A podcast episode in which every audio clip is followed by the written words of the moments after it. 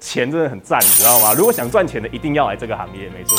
那除此之外哈，其实我最喜欢的一点是，我觉得业务这个行业它是一个你会不断遇到困困境，而且它没有标准答案，你可以用你自己想要的方式去解套。那我我很享受这个过程。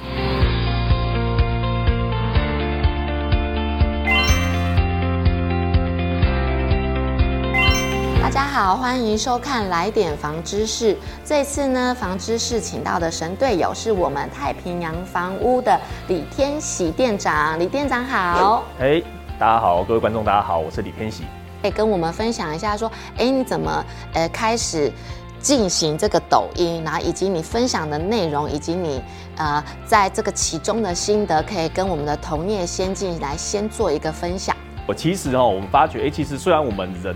你们不管在哪个场合，你可能在工作中，那但是你有的时候你可能做一下工作，划一下手机，那你会发觉，哎，你可能工作的时间跟划手机的时间最后可能差不多。所以其实，呃，我会觉得说，现在的曝光哦，其实真的大部分是在网络上会比较多。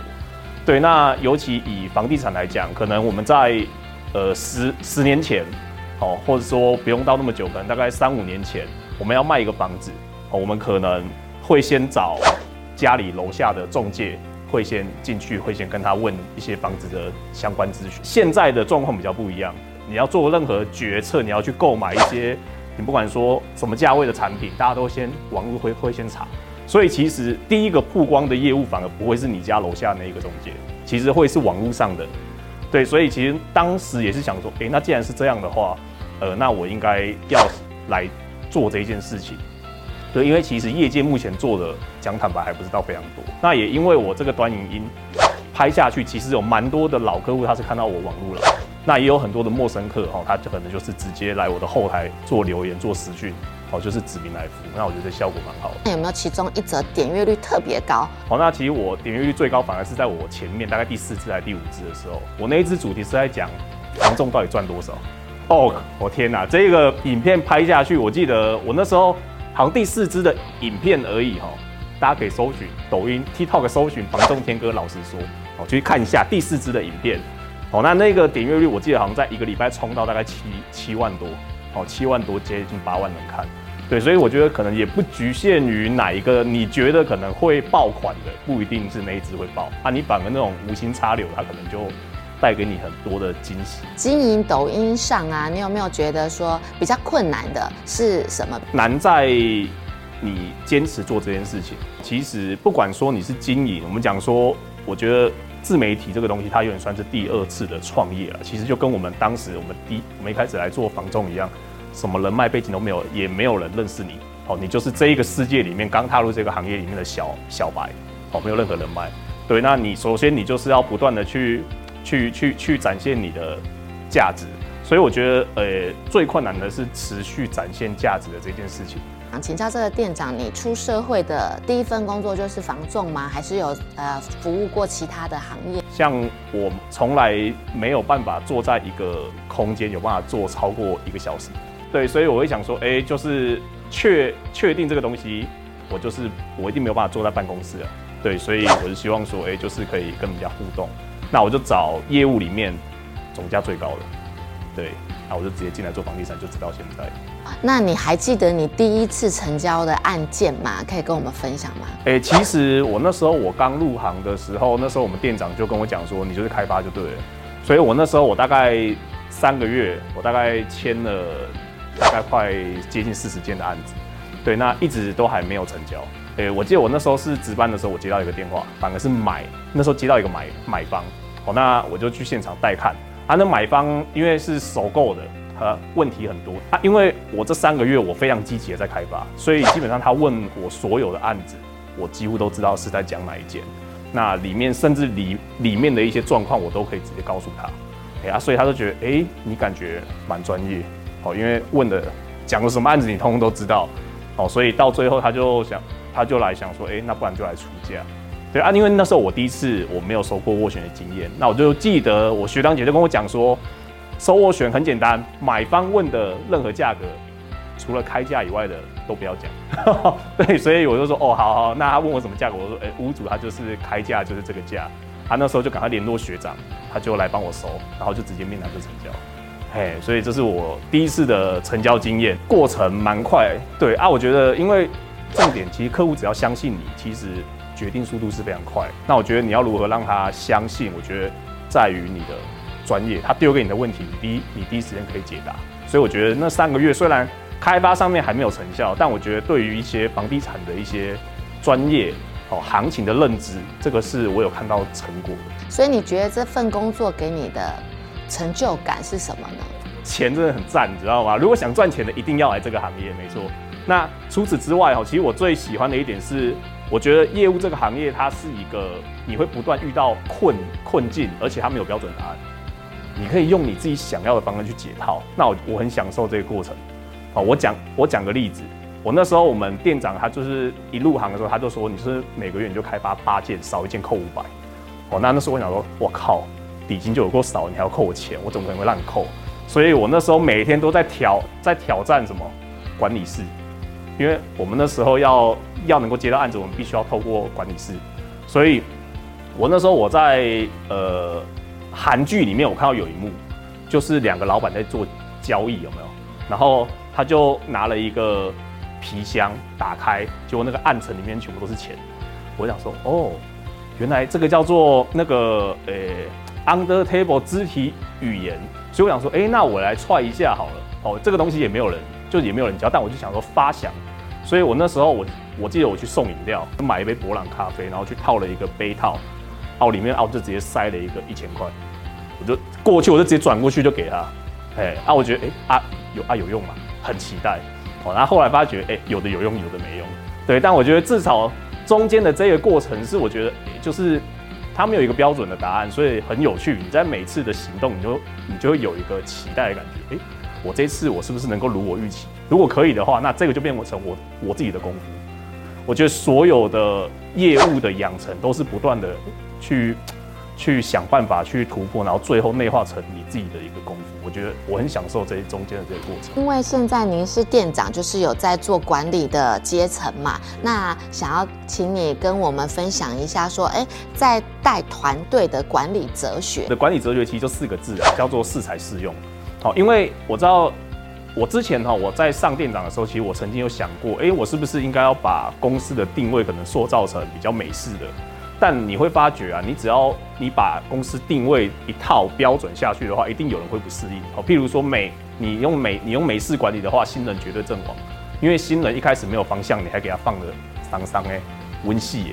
好，那你如果你用军事化管理的话，那些资深的绝对受不了。好，因为我就是标准的例子，我那时候第一家店早会夕会非常严格，那我觉得我在新人时期我学的非常多。对，那可是当我大概做到一定的。就是时间点，我知道我每天要干嘛，但还要例行性的开那些会议的时候，我就觉得哦有点烦。对，所以我觉得没有一套标准是可以一视同仁。所以其实，在我的店里面的话，我会针对说，哎，这个人他每个人员入职，我会先去判断他的性格，哦，因为我会大概会用他的一些呃，比如说他生日啊等等的，我我大概会先知道他是属于什么样的属属性的。那我会针对他的属性，我会去做后续的一些。可能在搭配师傅方面，我会配可能跟他比较类型雷同的，并且已经做出结果的人来带他。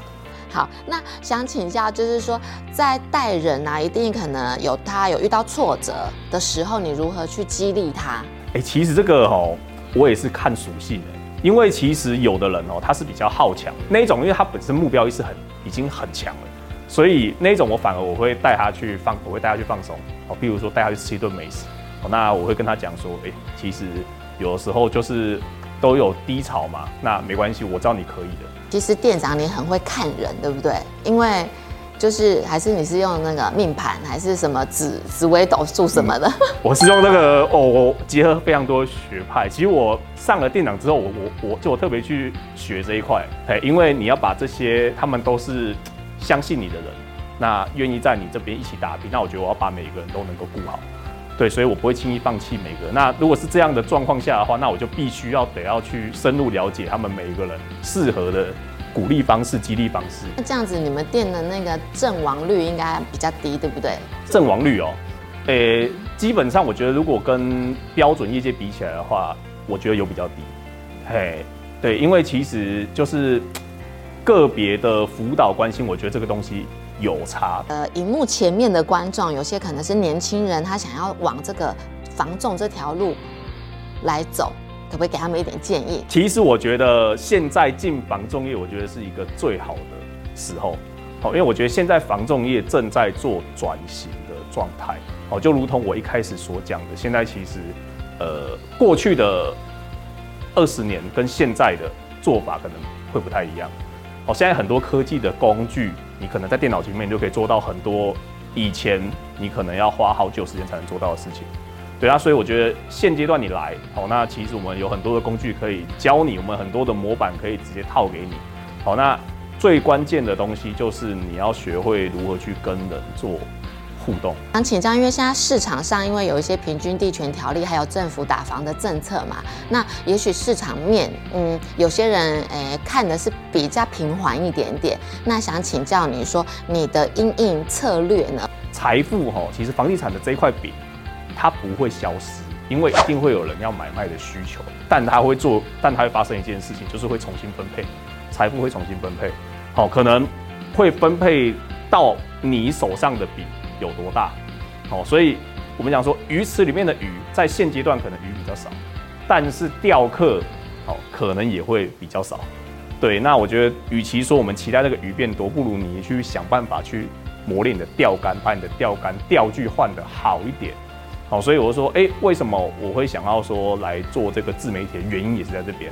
好，因为当大家都还在用一些比较传统的方式钓鱼，那我去想办法去把我的钓竿做一些改改良。我很想知道说七期跟十四期，因为现在十四期有一个七，就是七十几万、八十几万、百百万。那我很想知道说，哎、欸，台中地区啊，七期跟十四期你怎么看？其实他们都有占到一个，就是第一个就是所谓的呃重大建设，他们都是有议题性的。再就是他们所谓的交交通，其实他们都吃得到，哦，基本上离那个外环线都不会到太远。哦，那其实你说房价，我觉得现在感觉各区的房价其实都一路往上飙，所以基本上我们讲哦，通膨如果上去的话，房价你要期待它降下来很难。就我现在知道有一些建商，他们的预售都只盖一半，盖一半他就不卖了，他就直接停，他就停销。他就是要等到盖完之后，他才要卖，因为他自己抓不准那时候的成本到底多少，建商都没有办法抓到。对，所以到时候如果再试出的话，绝对那个价格又是在翻，再翻上去。因为其实我想问是，之前就是台中就是有钱人就是住七期嘛，但因为现在十四期也起来了嘛，对，那我想说，哎、欸，那像七期的人会不会也都跑到十四期？还是其实两个族群还是有差？因为有钱人就永远就是住天母。诶、其实确确实像主持人讲的是，其实是这个样。我觉得南屯跟西屯那一区，其实我觉得会有一些差异，就是不管说整个住的氛围，还有一些你说市市容的营造，因为我觉得，呃，七期这边的话，其实因为它的它的那个土地的使用分区，哦，所以它能够盖的，其实就是那种超超顶的摩摩天大楼。当初他就是想要把它弄得像那个华尔街的概念嘛，他们就是买来第一个做收藏，那第二个他们就是买一个身份地位的感觉。谢谢收看《来点房知识》，记得按赞、订阅、开启小铃铛哦。